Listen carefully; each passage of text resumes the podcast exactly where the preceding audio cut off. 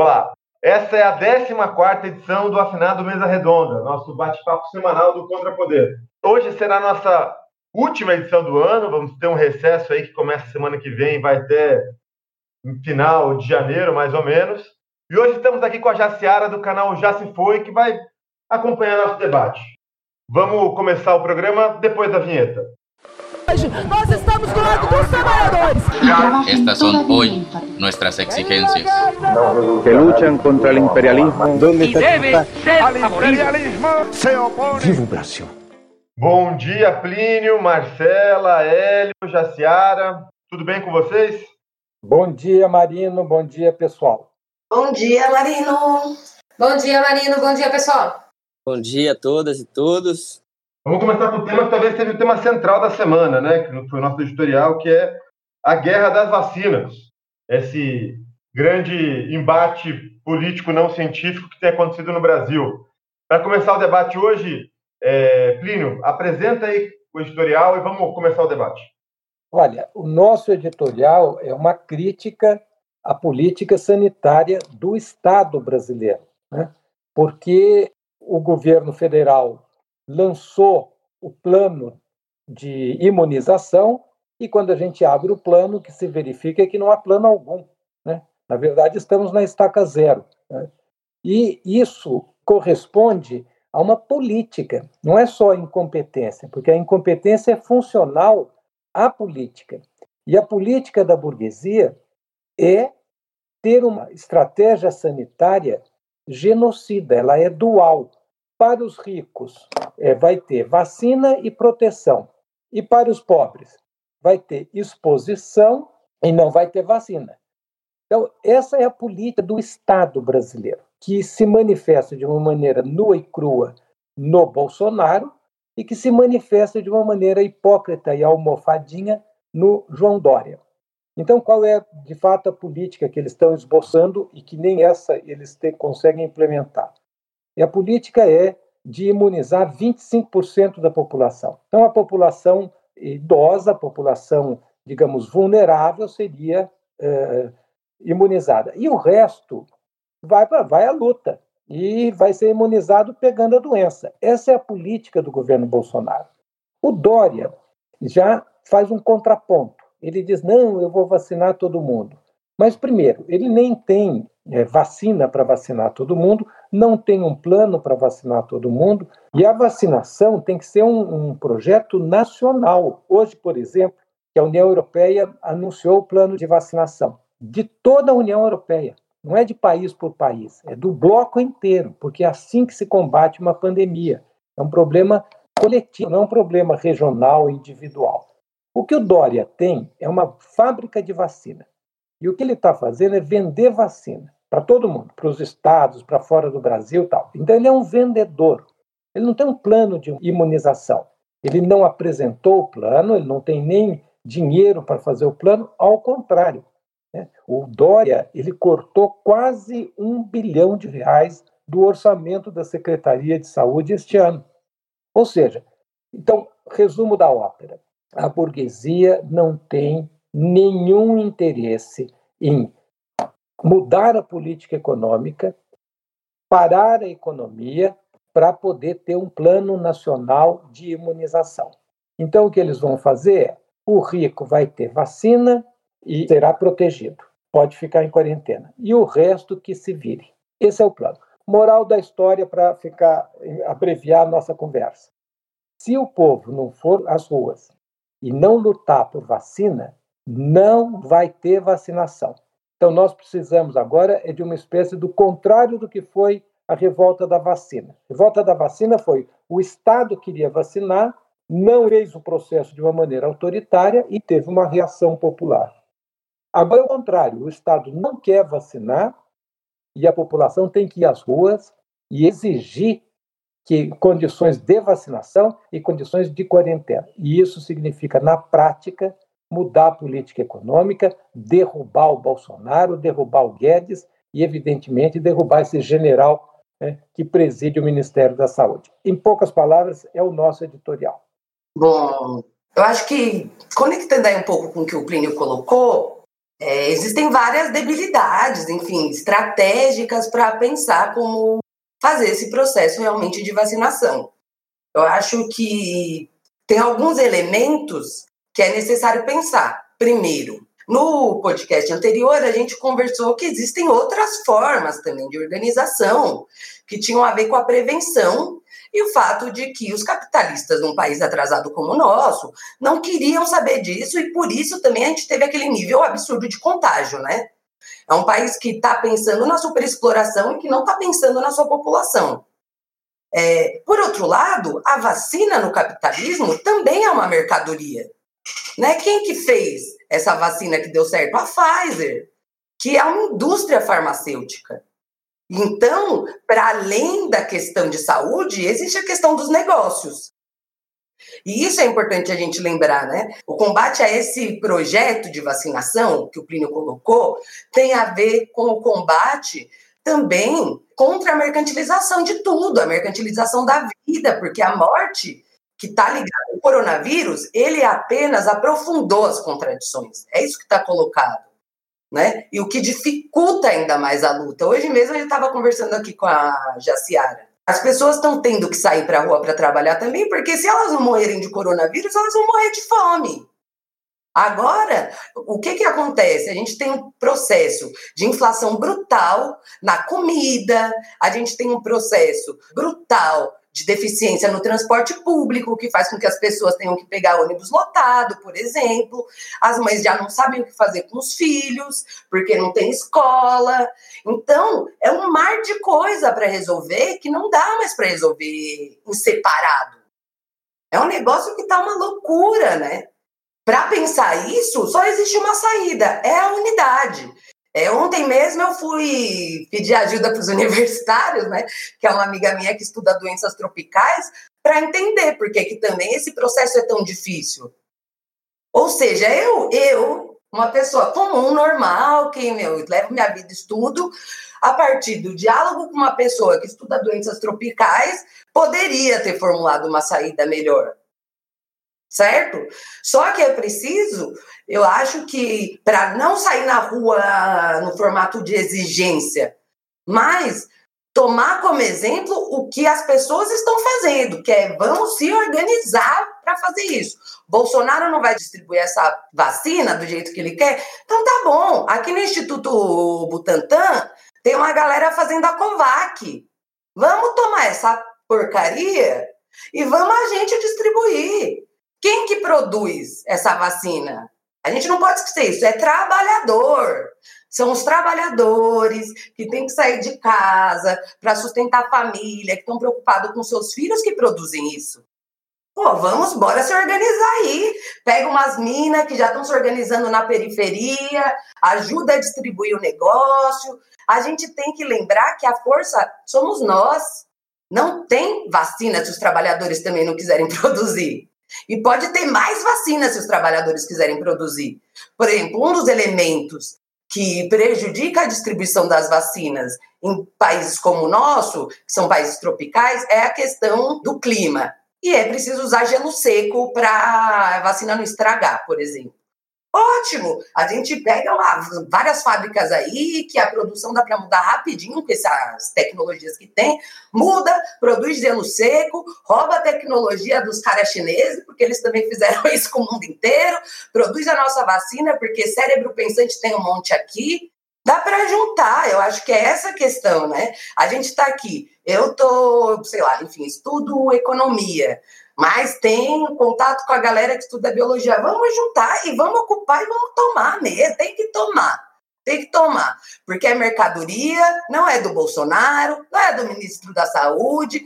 Tem um cara que tem nome, que é dono da empresa que está usando o Instituto Butantan, por exemplo, para fazer isso e depois vai vender.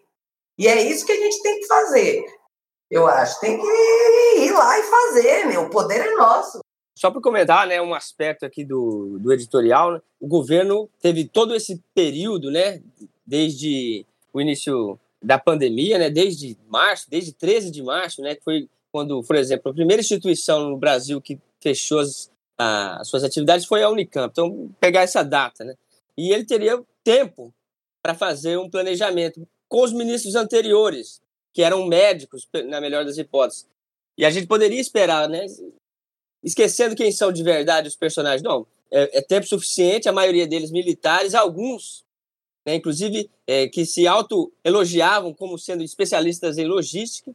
E a gente chega no final do ano, em dezembro, e na melhor das hipóteses, é, o Brasil tem um plano para é, vacinar 51 milhões de pessoas, né, que é um absurdo completo, como mostra o editorial. Né? Num país de 200 milhões de habitantes, né, isso não cessa a sangria do coronavírus. Né? Então, de fato, né, é, a política do Bolsonaro é uma política, de fato, genocida, que entrega os pobres à sua própria sorte, que faz com que as pessoas, como disse a Marcela, questões de sobrevivência, enfrentem o vírus para não enfrentar a fome ou as demais consequências né, é, de um Estado que cada vez mais deixa seus pobres à própria sorte.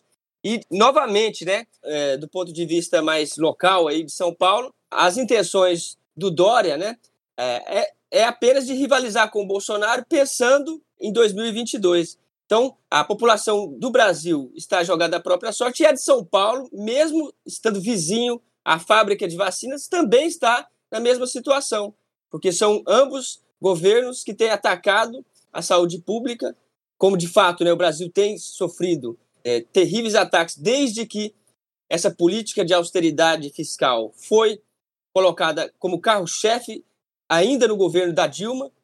E, de fato, né, é, esse PEC é, que nós chamamos no passado PEC do fim do mundo, e todos esses cortes é, das verbas de saúde e educação, porque também, quando se corta em educação, né, se cria é, um efeito é, no futuro como esse que a gente está vendo agora. Né? É, Diminui-se as verbas para os próprios institutos de pesquisa, que depois é, nós dependeremos deles. Né? A mesma coisa que acontece também do ponto de vista mais local em São Paulo, é, com um corte de verbas, por exemplo, para a FAPESP, que está pro, programado para o ano que vem. Ou seja, a saúde e a educação são atacadas e são justamente a saúde e a educação que podem dar um alívio à situação do povo brasileiro. Mas como a gente viu, a gente passou o ano no escuro e ingressará em 2021 ainda no escuro, sem plano, sem vacina, mesmo quem mora do lado da fábrica da vacina.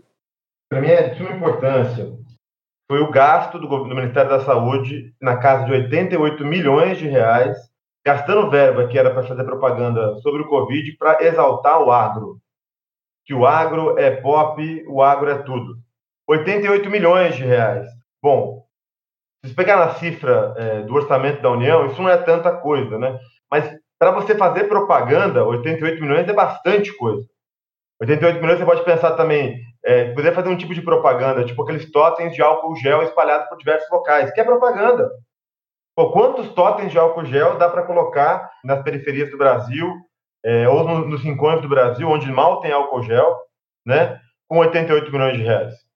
Pô, é bastante coisa. Vamos colocar um valor absurdo. Se cada álcool gel fosse 88 reais, você conseguiria fazer um milhão de vasos, de potes de álcool gel, você colocar por aí. Já é bastante coisa. Acho que a gente tem esse padrão que ele se expressa nessas questões, né? Para onde a burguesia está apontando, né? A burguesia está apontando no Brasil para tá acontecendo tudo isso, mas a gente tem que salvar esse modelo colonial exportador, né? Colonial exportador e rentista, tem que salientar. O que vai acontecer? Ah, vamos ganhar dinheiro com as empresas de logística que vão ter que entregar essa vacina do Butantan para o Chile, porque o Chile já comprou não sei quantos milhões de doses da Butantan. Então, essa é a ideia.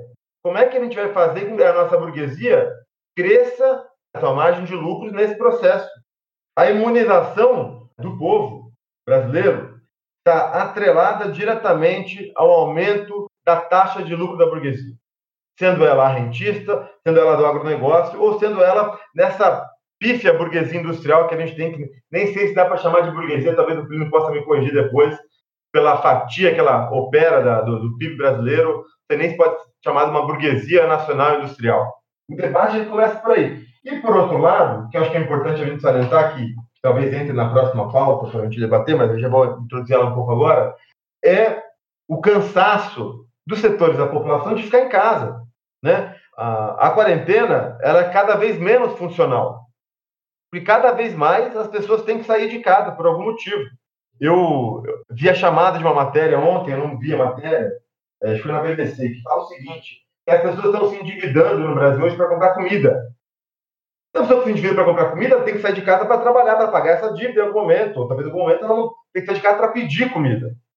É uma coisa que a gente tem que, vai ter que pensar, para além dessa solidariedade é, muito bem colocada, que a, a Marcela colocou, que a Jana está fazendo, que fez na, na, na, periferia onde ela, onde ela reside, como é, a gente vai ter que recriar aqueles programas de distribuição de comida que a gente conseguiu fazer no começo, distribuição de materiais de higiene, que a gente viu no começo. Mas isso com o agravamento da crise política, com o agravamento da crise social, da crise sanitária, agora de uma crise alimentar. Quanto tempo que o Brasil não tem uma crise alimentar? Pensei que a gente tava, tinha superado isso aí no final da FHC. Voltou. Ah, tem a pandemia? Tem. E só para concluir minha fala, nesse sentido, é, queria destacar aqui a, a fala do economista Paulo Guedes, o economista não, do banqueiro Paulo Guedes, que falou que com o fim do auxílio emergencial, a inflação vai diminuir. Plínio, eu deixo essa para você comentar. Seu colega de profissão, Paulo Guedes, economista. Com o fim do auxílio emergencial, é, o que nós vamos assistir é um aumento muito rápido da recessão, uma pandemia de fome que vai se juntar à pandemia do coronavírus. Né? A inflação é, de alimentos ela vai continuar porque ela está sendo provocada por uma desvalorização muito grande do câmbio é, numa economia aberta. Então, as pessoas deslocam a venda para o mercado externo.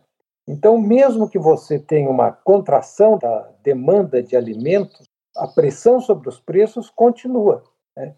Então, nós vamos viver uma recessão com inflação. Não é novidade na história do Brasil, a década de 80 foi marcada por isso. O que nós estamos assistindo são os problemas típicos de economias subdesenvolvidas, né, que têm um comportamento cíclico e que se repetem. A crise que está se gestando, mais estrutural na economia brasileira, é uma crise que vem de uma maneira nova, mas que, na verdade, já aconteceu inúmeras vezes na economia brasileira. Então, é, isso é um blá blá blá do, do Guedes para enganar o povo. Né? O povo tem que entender o seguinte: o modelo econômico é antissocial e o modelo econômico está estourando, porque o, as finanças públicas estão completamente desequilibradas e nós começamos a ter problema de vulnerabilidade externa. Então, a situação do Brasil é realmente complicada, não é só do Brasil, é o mundo inteiro e, de maneira particular, América Latina. Aqui nós vamos ter muita turbulência pela frente. O certo é apertar o cinto unificar todo mundo, como diz a Marcela, ter um programa de luta e ir para cima da burguesia, porque ela é uma burguesia antissocial, muito antissocial. Então ela não está nem aí com a vida do povo. Isso pode parecer um exagero, mas um país que começa com o genocídio do índio e com o sequestro do negro é um país que, se isso não for superado, ele é capaz de tudo. Então, tem essa questão da preocupação da vacina e tal, eu, como uma mulher periférica que mora na periferia de São Paulo, a questão maior é a fome.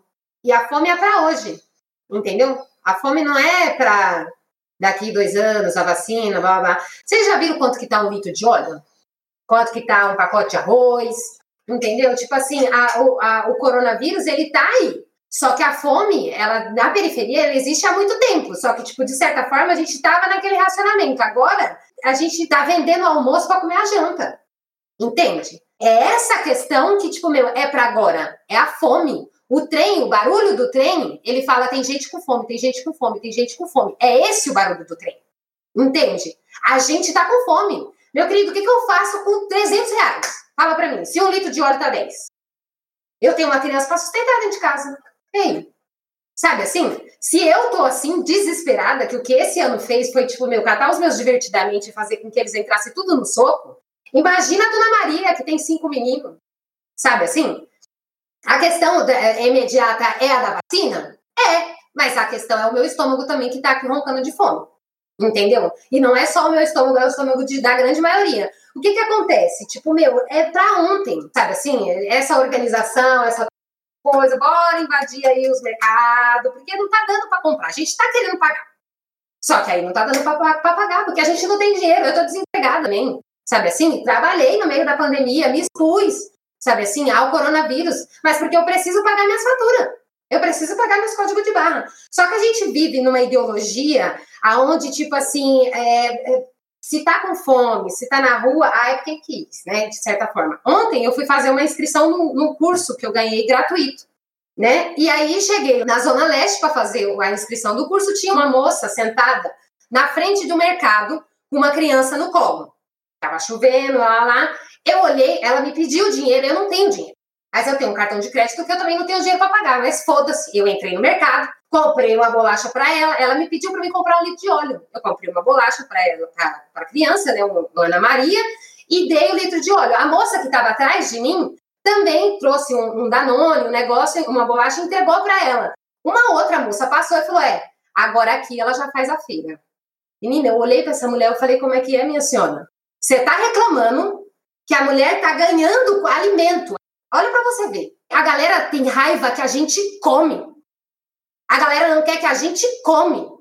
Quanto mais a vacina, meu amor. Entendeu? A galera quer matar a gente de fome, esses filhos da puta. Quando não é, matando os nossos filhos a tiro na frente das nossas casas. Sabe assim? Porque vocês estão achando que ah, é só o coronavírus que tá pegando a periferia. Não, a polícia tá entrando lá dentro e tá matando os nossos filhos. A questão do assassinato, que é esse governo, né, em massa, vocês falam em genocídio, beleza. Com uma galera da comunidade não vai saber o que, que significa essa palavra.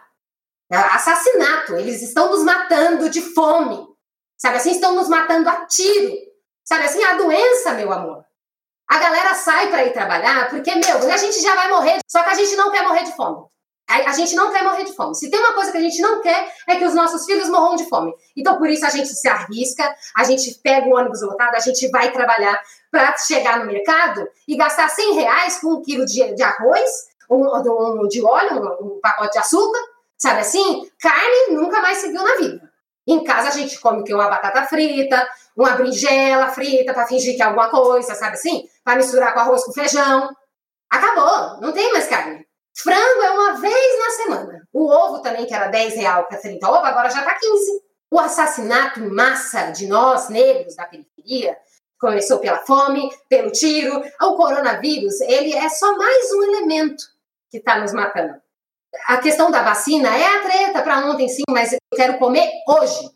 Só reforçando né, o que a Jace falou agora, não é o problema da vacina. Já tem o problema da fome. Né? Ela fez uma frase interessante, ela falou, a, a coronavírus é só mais uma coisa. E é verdade, mas é uma coisa que, que catalisa todas as outras, porque vai aprofundar de maneira muito rápida todas as contradições. E isso não só no Brasil, no mundo inteiro.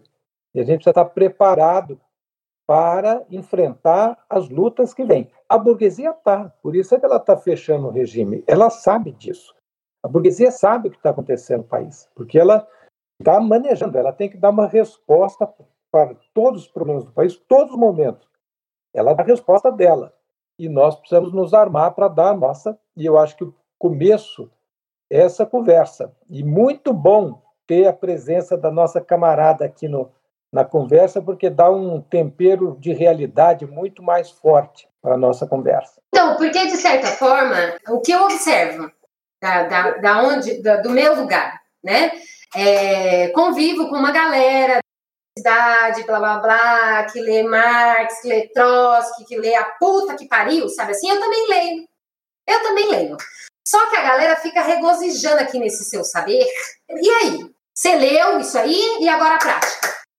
E aí? Bora, né, meu querido? Porque o que, que adianta eu ficar absorver o conhecimento para mim Sabe assim? Ah, pegou, leu aqui o Capital, o cara falou que é tudo nosso nessa bodega. Bora mostrar pra galera, falar, o queridão da, da comunidade que não teve a oportunidade de ler, porque levanta às 5 da manhã e chega em casa às 10. Sabe assim? E se é mulher, ainda chega em casa às 10. Tem que fazer a janta, cuidar dos meninos e ficar bonita, cheirosa, né? Porque não pode tirar alho também pro maridão, porque ainda tem que dar pra ele hein? Né? A galera do. Da, da, eu não posso nem chamar de ciranda, porque eu, ciranda eu sei que é um rolê de resistência sabe assim, muitas culturas. é a galera à esquerda do caviar, sabe assim? Que come ovo e arrota caviar, que fica discutindo as questões aqui por cima. Só que sem saber que também tá na merda, junto com a gente que tá lá, meu, recebendo tiro. O coronavírus, ele é só um assassino invisível para nós, da, da comunidade. Entendeu? Porque existem os assassinos visíveis, fardados. O coronavírus veio só como mais um inimigo que a gente não consegue ver, né? Então eu acho que, tipo, de certa forma, é, a galera tem que sair da bolha. Porque você falou que eu vim aqui trazer um pouco de realidade. A realidade tá aí, meu amor. Só não vê quem não quer. Só que a galera não passa pelo que eu passo. A Marcela é minha amiga, blá, blá, blá, não sei o quê. Ela não passa pela, pelas dificuldades que eu passo, mas ela tá aqui me ajudando. Todas as vezes que eu preciso, Marcela me socorre aqui. A gente o que que faz? A gente troca aqui, ó, um alimento, bibi, ó, fulano, eu tô sem isso. A gente já se ajuda entre a gente. Se a galera do Brasil, que a galera da, da, da leitura, né, a galera da, das universidades pegasse esse conhecimento, né, porque tem uma galera que saiu da favela, foi para a comunidade, foi para a universidade, e aí achou que é, foi pro PSOL. Desculpa mas aí virou a galera que fica só falando, só falando, esqueceu da realidade. Tipo, bora parar de. A gente tem que falar sim. Sabe assim, desculpa, eu usei o PSOL como uma referência só porque eu tenho uma galera que eu conheço do PSOL, que é a galera que fica falando, mas na hora que você fala assim, ô parça, vamos fazer uma alguma coisa aqui na comunidade, né? Tipo, meu, para ajudar, falar, ai, mas não dá.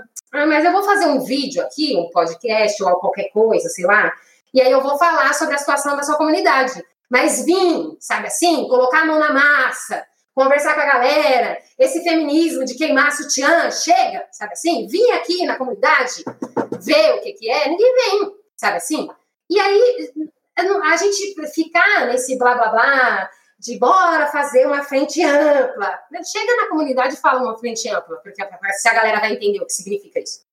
Fala, galera, bora se juntar todo mundo, sabe assim? E bora, meu, pegar o extra aqui. E aí cada um pega o que quer e, e corre. Cada um corre para um lado.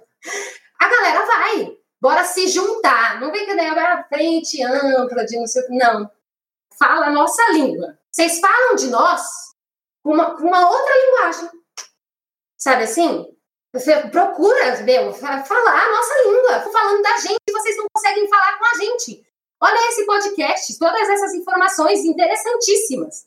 Tipo, meu, se, der, se, se... Gente, o Trotsky fez a revolução, não tinha internet. Foi no bilhete aqui, ó. Na Revolução Russa. Agora a gente tem o WhatsApp, os tiozinhos, o Ademar, ele espalha fake news aí, virado no inferno pelo WhatsApp. Por que, que a gente não pode espalhar uma coisa da hora dessa, pelo, sabe assim? Vamos ficar só nessa bolha, discutindo entre nós, regozijando, blá, blá. Não, vocês têm que, que ver, abre entrar, vem com nós, mas não vem com nós no sentido de que vai nos guiar, não. Porque tem uma galera também que vai para a academia, aí vai para a Fefeleste, né? Aí vira os iluminados da Fefeleste, e aí acha que porque leu três livrinhos ali de Marx, já pode comandar a revolução. O que, que, que, eles acham que eles vão fazer? Eles vão falar para a gente, vai por ali.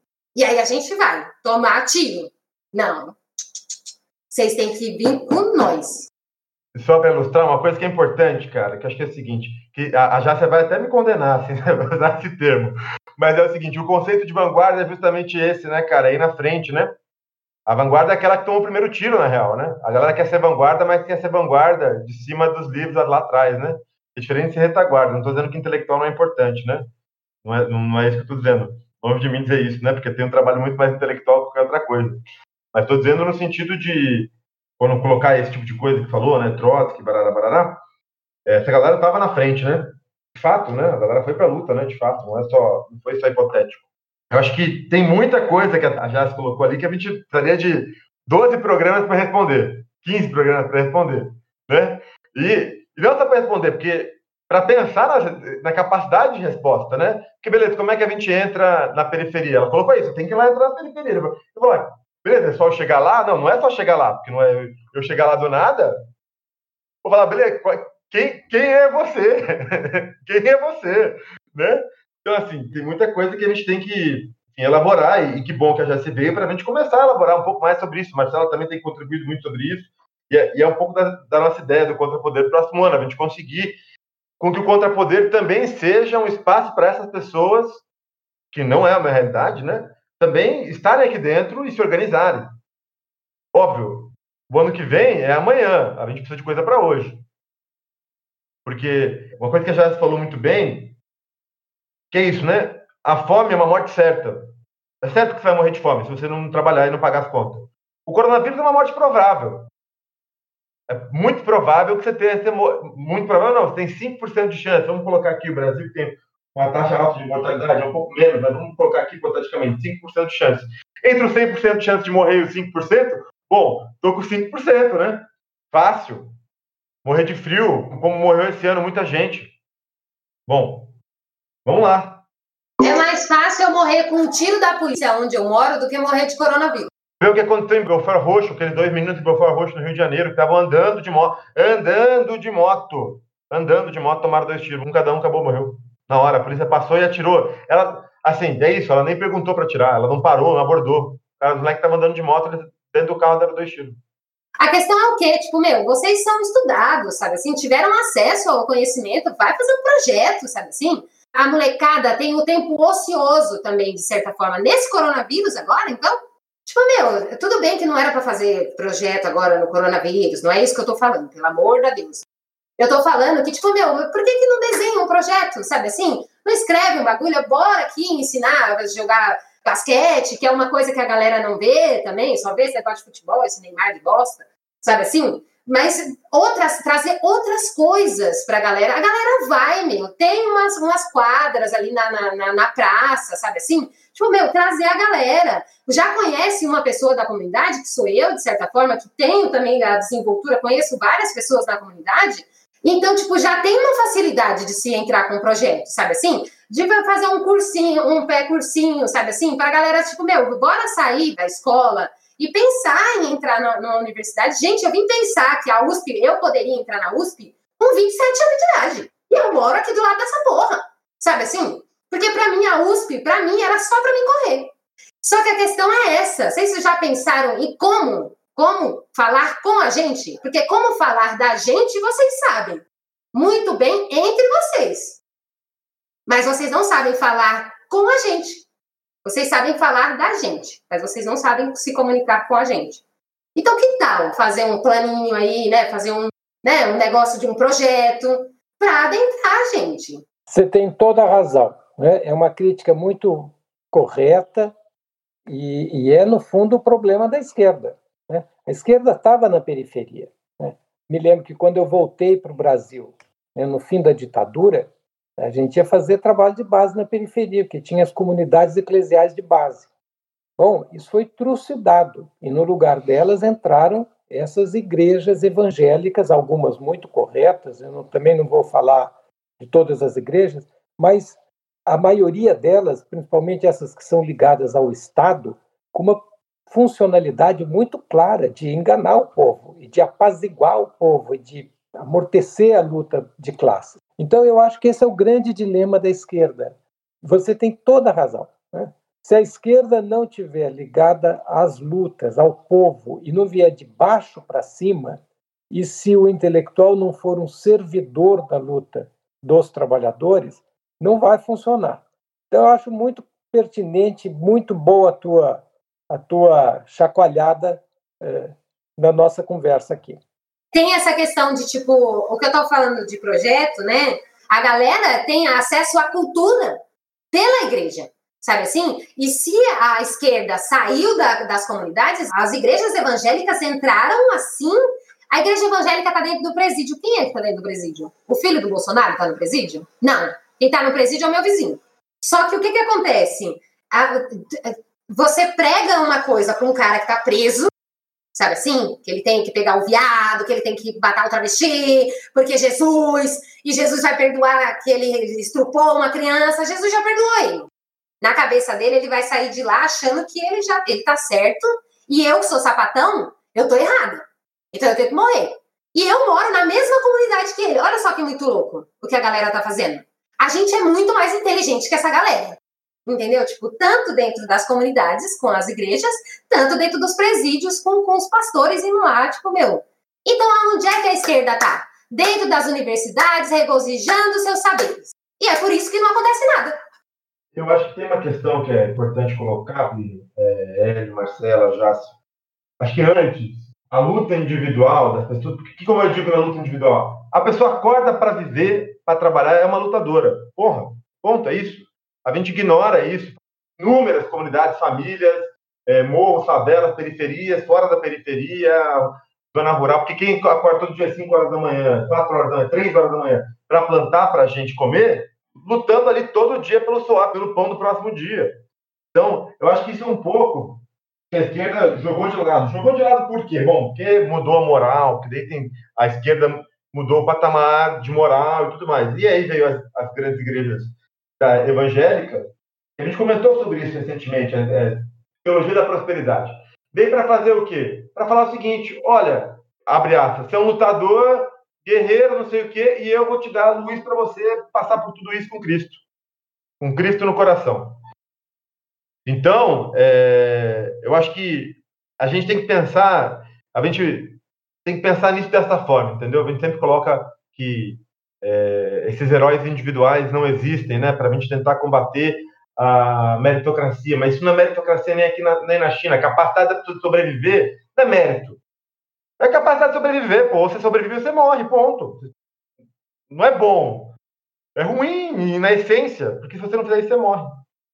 Estou ouvindo aqui, Marino, a provocação da Jace, muito importante que a esquerda pense é, estratégias é, de fusão, na verdade, né? não de conduzir, de ensinar, mas de se fundir com a população mais atacada pelo Estado, né?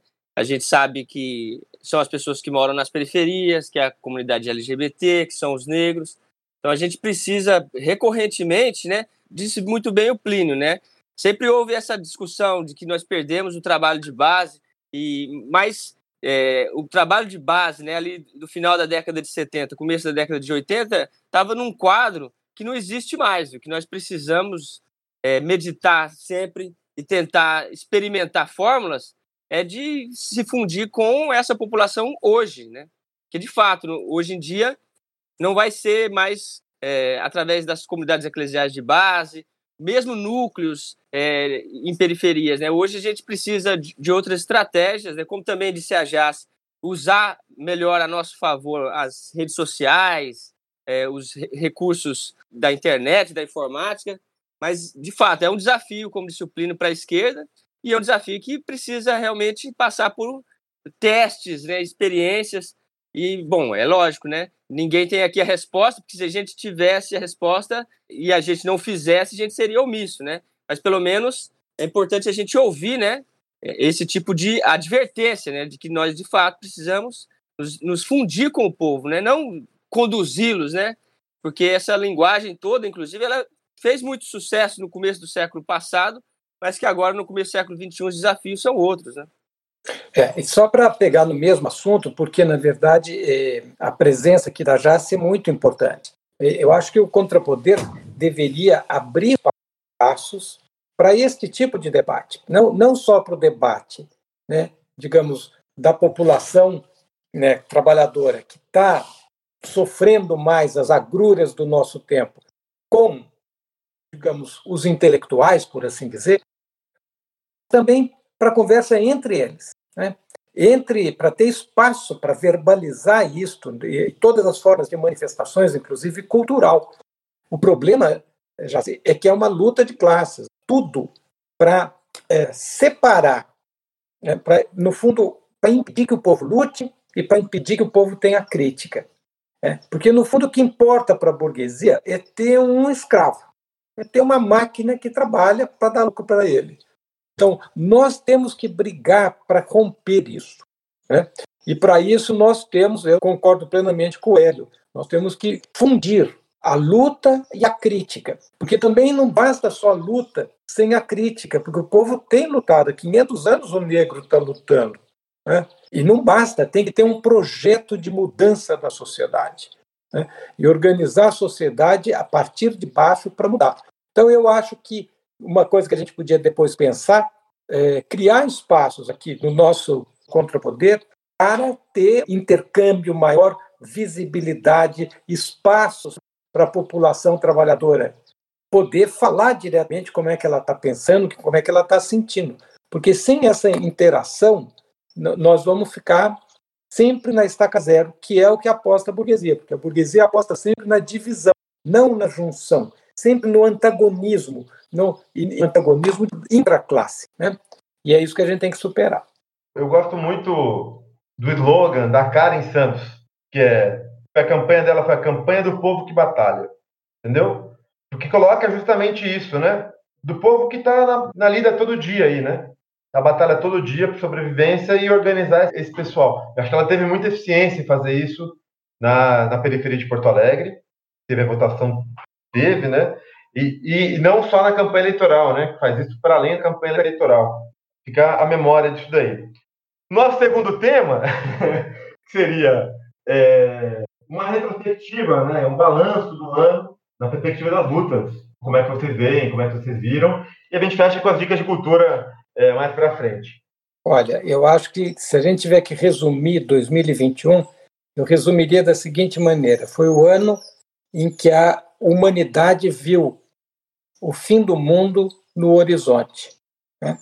Ou seja, este foi um ano terrível, um ano que catalisa todos os problemas que já vinham, que já estavam postos. Isso no mundo inteiro. Ou seja, agora a humanidade percebeu que o capitalismo, de fato, é capaz de destruir o planeta. E isto coloca na ordem do dia a necessidade de uma resposta a isso. Né? Eu acho que esse aqui é, o, é, é, a síntese do ano, em pouquíssimas palavras. Né? O efeito concreto disso é pandemia de coronavírus, pandemia de fome no mundo inteiro, a maior recessão da história né, dos últimos 100 anos no mundo, uma crise do mercado de trabalho monumental e o reflexo disso, que é uma polarização da luta de classes, né, que se caracteriza como revolução e contra-revolução. Só que nesta polarização, a burguesia sabe que há uma contra-revolução e se arma para isso. E os trabalhadores estão sujeitos a uma contra-revolução sem ter os instrumentos da revolução. Eu acho que é esse o problema central do nosso tempo e que ele fica absolutamente escancarado neste ano de 2020. Bom, vou tentar aqui fazer a continuidade, concordando bastante com o Plínio. Eu acho fazer mais aquele ar da esperança aqui, né? Porque na minha perspectiva, esse ano teve duas facetas assim. A primeira foi a faceta da impotência, eu posso falar para vocês que eu morri várias vezes esse ano. E que eu senti todas, todas, todas as violências, assim, nossa, eu acho que foi um ano que acabou comigo, assim, acabou comigo. Mas, ao mesmo tempo, os levantes e a luta e a reorganização é, me levantaram. A organização que teve indígena, é, é, latino-americana aqui no Brasil, por exemplo, foi uma coisa que me trouxe os meus laços ancestrais indígenas perdidos e que mostrou que a gente tem guardiões da natureza que há 500 anos se rebelam. Os levantes das mulheres pelos seus corpos e pelas suas vidas. Meu, me mostrou que sim, que eu posso falar não e que eu tenho força para combater o machismo. O levante dos negros pelas suas vidas me mostrou que eu não tenho que apagar minha negritude também o levante dos trabalhadores, tudo isso me mostrou que é possível. Então, ao mesmo tempo que eu me senti impotente, eu percebi que existe uma potência que não é minha, mas que ao mesmo tempo, por ser quem eu sou, eu também carrego ela. E eu acho que essa é a experiência do desse ano. E por isso que eu também quis trazer a Jace. Porque a nossa amizade foi um pouco disso, né? A gente se encontrou na militância, e foi encontrando a Jace que eu lembrei da potência de ser uma mulher negra, da potência que é ser um intelectual e da potência que tem o meu conhecimento, que não é meu. Não é meu porque não fui eu que descobri nenhuma dessas coisas, eu só adoro ler e sou uma nerd. Não é meu porque eu não quero guardar para mim. Não é meu porque a saída não é minha.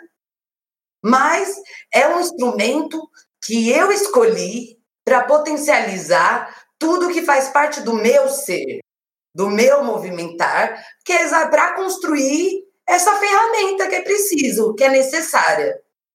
Então foi um quase um final de um ciclo assim, né? Em 2015, 2014, eu tive um processo de depressão onde eu tentei realmente me matar. E o meu remédio foi entender o Brasil. E hoje, depois de estar meu, fazendo pós-graduação, resolvendo meus cinco anos de terapia, eu descobri que, enquanto mulher negra, indígena, cabocla, encontrar uma ferramenta de solução para o Brasil.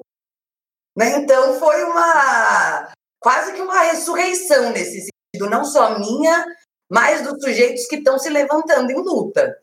Eu acho que é, o resumo desse ano, para mim, assim, foi um, ano de trevas, assim, sabe? Assim, tipo, aonde eu senti muito medo da fome, né? Tipo, quem não na periferia não sentiu medo da fome? É, esse ano veio assim, tipo, meu, é, veio não sei quantos vendaval, e que já veio outra coisa por cima também. Só que aí é o que a Marcela fala, tipo, essa união, tipo assim, meu, você tá toda mas não, bora aqui. A gente fez, tipo, meu, vários rolês de, de cesta básica, sabe assim, pra galera, tipo, meu, de certa forma que tava com medo da fome, assim como eu, tipo, não, pelo menos o arroz e feijão você tem para comer, tipo, meu, meus amigos também me ajudaram muito, sabe assim, eu acho que essa união, não tenho nem problema nenhum, gente, com a galera da academia, ó, minha amiga é da academia, amo. Esse ano resumiu, tipo, a, a bagaceira, sabe assim, tipo, eu sou o Miguel que sobreviveu, porque minha mãe era empregada doméstica também. Esse ano foi só soco na nuca. Tipo, meu, você levantava, tô. Você levantava, tô. Todo mês, assim. Eu vou até fazer uma, um vídeo de retrospectiva desse ano no meu canal, porque não é possível, sabe assim? Mas no final, todos esses socos que a gente tomou vai fazer com que a gente levante com mais raiva, sabe assim? Porque esse ano foi decisivo. Ou você fica triste ou você fica puta. Eu já fiquei triste, agora eu tô puta.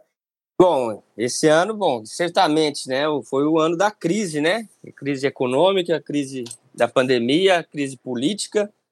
Mas eu vou ficar um pouco na linha da Marcela e pensar as coisas positivas também, né? Só para comentar algumas coisas, só que depois a gente pode fazer uma outra rodada e falar, né? Foi, também foi o ano da derrota do Trump, né? Nos Estados Unidos e de um grande levante, né? É, negro, né? que, que é permanente, é muito mais comum na história dos Estados Unidos é, do que na do Brasil, mas esse movimento de vidas negras importam, né, tomou uma proporção imensa, né? Também na América Latina, né, foi o ano do Chile, né, do, do meu ponto de vista, né, se eu fosse lembrar de alguma coisa da América Latina esse ano, eu lembraria do Chile, né, também da Bolívia, mas é, foi um ano em que a população tomou protagonismo, né, fez uma intervenção popular no Chile e as coisas estão abertas. Evidentemente é, que há contraofensivas, que há tentativas de retirar o poder popular, mas que de fato foi colocado na ordem do dia, né? E a gente precisa lembrar que o Chile até ontem era lembrado como um exemplo do sucesso do neoliberalismo e a, a, toda aquela energia popular veio à tona e mostrou que de fato por trás dessa aparência, né, existia uma situação insustentável e que a população do Chile colocou um, um ponto final, né? Falar do ponto de vista do Brasil também, só para falar alguma coisa. Eu acho que foi muito importante o que a gente conseguiu começar a fazer com o contrapoder, né? Os cursos, né? Uma interlocução com as diversas correntes, né? Das esquerdas, né? Particularmente daquelas esquerdas que reivindicam o socialismo e da revolução, pelo menos como um horizonte de reflexão, mas que também são muito divididas. Eu acho que essa tentativa que o contrapoder faz de dialogar com os diferentes respeitando as diferenças. Eu acho que é importante a tentativa de, é, naquele momento, um pouco até é, sobre o impacto né, é, da pandemia, tentar é, fazer cursos, é, falar com as pessoas, mesmo que fosse mediado pela internet. Acho que foi muito importante esse ano. Acho que, tem que a gente tem que fazer um balanço, né, mas eu vejo muito positivo essa ideia de superar nossa sopa de letrinhas ali, porque nossas correntes são muito fragmentadas entre diversos é, representantes dos diversos é, das diversas tradições marxistas. Mas eu acho que é muito importante a gente tentar pular essas cercas e tentar juntar as pessoas, né? Pelo menos no nosso campo. E eu gostaria de falar um pouco também, só para encerrar aqui, do ponto de vista do esporte, né? Eu acho que esse ano também marcou muitas mudanças, né? A gente tem que lembrar uh, o posicionamento público do Hamilton, né, que é o, talvez o maior piloto da história da Fórmula 1. Eu não sou nem um fã de Fórmula 1, mas eu sou fã do Hamilton, não apenas pela capacidade dele é, esportiva, mas por ele utilizar o espaço que ele tem e, inclusive, até ser uma boa influência para o Neymar, né? A gente tem que lembrar isso, né? Os dois são um pouco ali amigos e o Neymar deu uma melhorada boa no final aí do ano, saiu bem até no final, se manifestando contra o racismo, né? Do quarto árbitro lá da partida entre o PSG e o Istambul. Também lembrar que o basquete, né? O LeBron James e é, eles encamparam a luta, né? Do Vidas Negras Importam, né? enfrentaram a indústria do esporte, porque é proibido se manifestar politicamente no esporte ainda, mas esse ano um pouco coloca isso em xeque, né? Eles estavam lá dentro de uma bolha, lá dentro da Disneylândia, e exigiram que pudessem se manifestar, coisa que quem acompanha esporte sabe que não pode, né? Inclusive, já houve punições para quem se manifestou. E para falar um pouco do futebol, que eu gosto tanto, mas que é o esporte um pouco mais vergonhoso, mas ainda assim, né? é, essa partida aí do PSG contra o Istambul, né? O fato dos jogadores terem batido o pé e não aceitarem jogar com um árbitro racista foi importante para nós, que defendemos que o esporte pode ser mais né, do que um mero é, entretenimento, pode ser mais do que uma forma de, de acumulação de capitais, né, pode ser mais do que uma forma de lavagem de dinheiro, e a gente sabe muito bem, ninguém está enganado a respeito dessas coisas, mas foi um ano que, apesar da pandemia, né, houve manifestações interessantes, né, também ainda no final do ano passado, mas tem que ser lembrado, né, a Megan Rapinoe, né, no discurso dela, é, quando recebeu o, né, o prêmio de melhor jogadora do mundo, muito justamente, né, também deu uma lição é, no futebol masculino, é, exigindo igualdade de gênero, exigindo respeito aos LGBTs. Então, é, a gente, lógico, poderia também fazer o balanço negativo aqui, né? Inclusive, até um técnico da Série B, né, é, do futebol brasileiro, faleceu de Covid. É, tem muitos técnicos que pegaram Covid, inclusive o Vanderlei Luxemburgo pela segunda vez. Mais de 500 jogadores de futebol testaram positivo durante essa é, insanidade né, dos campeonatos. Mas eu gostaria de ficar com os aspectos positivos, né? E eu acho que foi um ano bastante positivo para quem acha que o esporte também pode ser um veículo de luta. Tem um, um, fator que foi esquecido pela Marcela, pelo Plínio, pelo Hélio, que acho que é importante a gente colocar, que é o fator ambiental. Esse foi um ano de uma crise ambiental agudíssima. Desde o ano passado, né? as queimadas no Brasil, mas não só no Brasil, na África, no norte russo, a Sibéria, a Sibéria chegando a, a temperaturas nunca vistas, a Antártica chegando a, a temperaturas nunca vistas, o aquecimento global é real, né? As geleiras de, demorando para se formar. Então, a gente te, tivemos diversas questões negativas, tivemos algumas questões positivas, vamos, tivemos a capacidade do povo de organizar, mesmo num processo como a gente está vivendo, se mostrou na luta concreta é, social e na luta pela sobrevivência. A organização de Paraisópolis, da Maré, são exemplos que a gente tem que ter. É, mas para mim era muito importante a gente pontuar a questão ambiental, que se esse ano foi ruim, a tendência é que o ano que vem seja pior. Porque tem uma outra questão que talvez a Marcela possa comentar melhor do que talvez eu e o Hélio, que é, que é a seguinte: bom, ano que vem eles vão precisar dar o chicote no lombo de todo mundo para conseguir aumentar a taxa de lucro novamente. Para fazer isso, precisa explorar mais ainda o meio ambiente, tirar mais matéria-prima, queimar mais, ter mais madeira, ter mais minério, né? A transformação de matéria-prima em um produto final, ela é não só a exploração, mas ela também é a extração de mais matérias-primas. Então, é uma coisa preocupante, óbvio. No balanço do contrapoder, bom, poderia tecer vários elogios para a gente. O curso da Marcela, é, é, do, do Natan e do Silas, do Coletivo Cosmo Moura, foi o primeiro curso que a gente fez, teve 2 mil inscritos. É, auge do auge da nossa, da nossa, do nosso, do nosso potencial, né? A luta dos professores, muitos professores, professores de base, né? Do ensino, do ensino fundamental e, e base, é, do ensino fundamental e médio, é, lendo nossas colunas, principalmente a coluna da professora Olinda Evangelista, tem aí, as colunas dela passam de 5 mil leituras todo mês. Tem muita coisa boa que a gente poderia falar, né? Mas tem muita coisa difícil, né? E a perspectiva para o ano que vem é, é dura, porque tem tudo isso que a gente está colocando, tem esse cenário que a Jace colocou, que é um cenário bom. Se esse ano foi ruim e todo mundo tentou segurar um pouquinho, imagina o ano que vem, que ainda tem a ideia da vacina. Então a nego já vai para a rua, entendeu? Com mais certeza e com mais chance de morrer e com mais risco de morrer de fome, porque a fome vai crescer no Brasil. Ou alguém tem ilusão que a fome vai diminuir? Tá complicado o negócio. Bom, eu acho que, pegando essa questão aí, que eu também não tinha falado, mas que é muito importante, assim, esse ano teve um encontro, né, de existência é, dos povos originários, e, enfim, eu já falei, né, teve até o lançamento de um show do Ponto de Equilíbrio, vale muito a pena ver o show inteiro, tem um documentário com uma banda de, eles encontraram uma banda de reggae Xingu, se eu não me engano, muito, muito da hora, assim. Porque realmente, a gente também não pode esquecer que o coronavírus é fruto do latifúndio, é fruto da forma com que a gente cria os nossos cria os animais, da superconcentração de pessoas nas megalópolis, etc. Eu acho que isso é muito, muito importante, mas eu acho que agora é muito mais necessário que a gente seja expressão viva, eco disso, né? E que a gente não se esqueça da necessidade de preservar a natureza, de arrancar da mão do agronegócio isso, porque a gente não precisa viver assim. Nunca precisou. Existem outras formas de vida. Outra coisa também que, o, nesse sentido, a gente, enquanto marxista, se equivoca profundamente é que o capitalismo não ganhou. Ele é hegemônico, sim, mas nunca conseguiu acabar com os povos tradicionais. Os indígenas defendem até o final e vão morrer defendendo outras formas de organização social.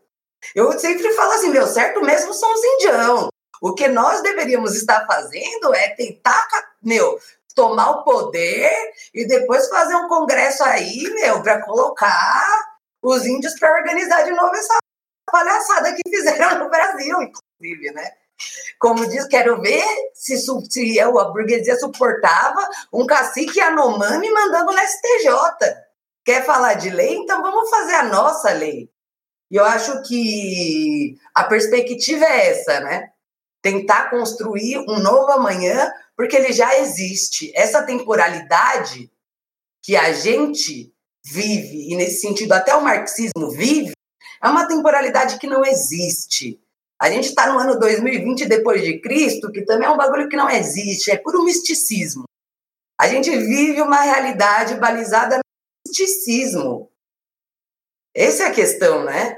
A gente vive um tempo que é místico, ditado por dinheiro, que é outra coisa mística, e a gente acaba virando coisa, porque a gente valoriza coisas e cria valores humanos nessas coisas desumaniza pessoas, desumaniza a vida que vem da, do restante da natureza, separa a gente da natureza como se nós não fôssemos animais, e aí vira tudo uma loucura, né?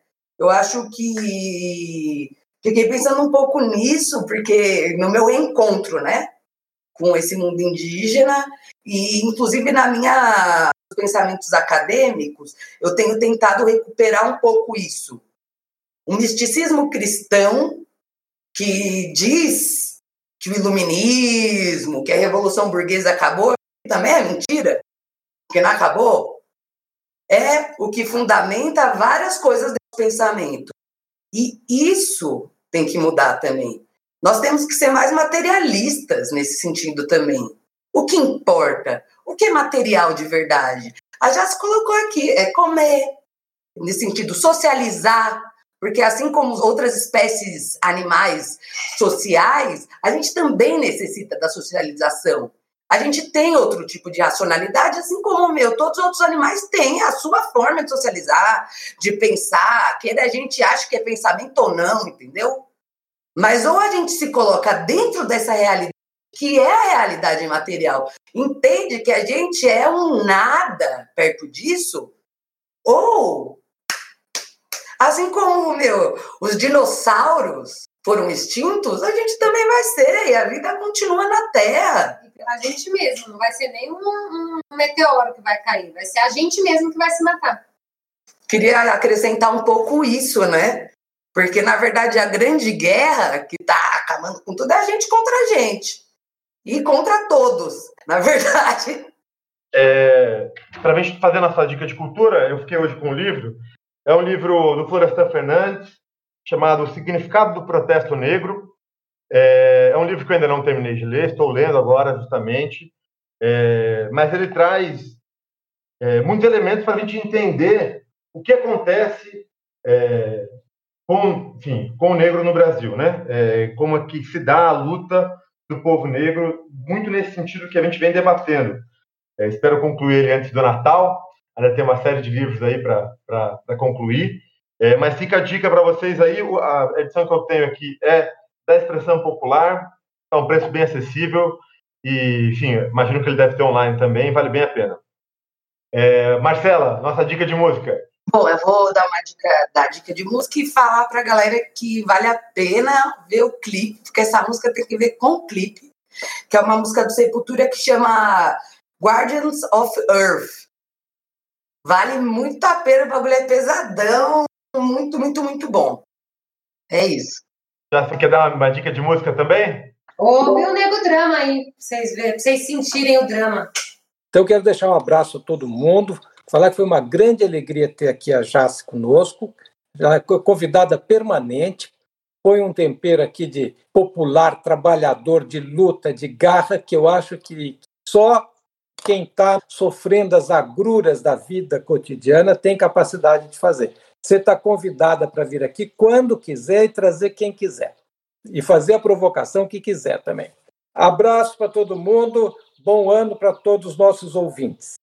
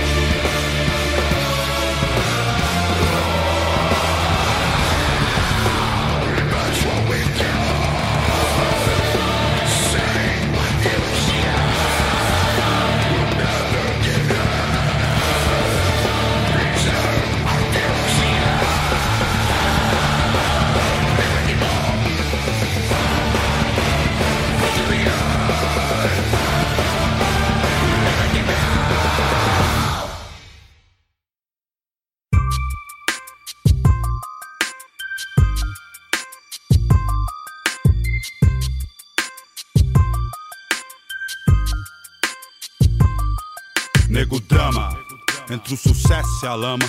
Dinheiro, problemas, invejas, luxo, fama, nego drama, cabelo crespo e a pele escura, a ferida, a chaga, a procura da cura, nego drama.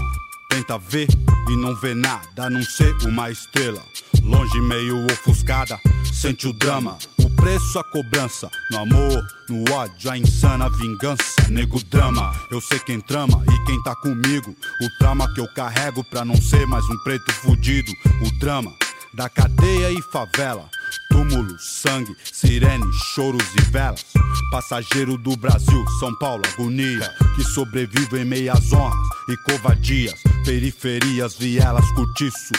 Você deve estar tá pensando que você tem a ver com isso. Desde o início, por ouro e prata. Olha quem morre então, veja você quem mata. Recebe o mérito, a fada que pratica o mal. Me vê, pobre, preso ou morto, já é cultural. Histórias, registros e escritos. Não é conto nem fábula, lenda ou mito.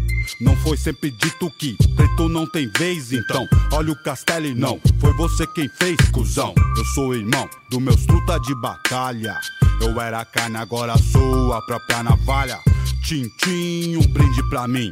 Sou exemplo de vitórias, trajetos e glórias. O dinheiro tira um homem da miséria, mas não pode arrancar de dentro dele a favela. São poucos que entram em campo pra vencer.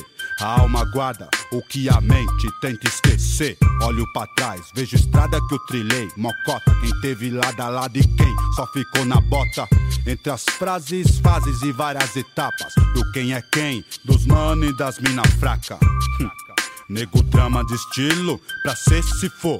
Tem que ser, se temer é milho, entre o gatilho e a tempestade. Sempre a provar que sou homem e não um covarde. Que Deus me guarde, pois eu sei que ele não é neutro. Vigia os ricos, mas ama os que vêm do gueto.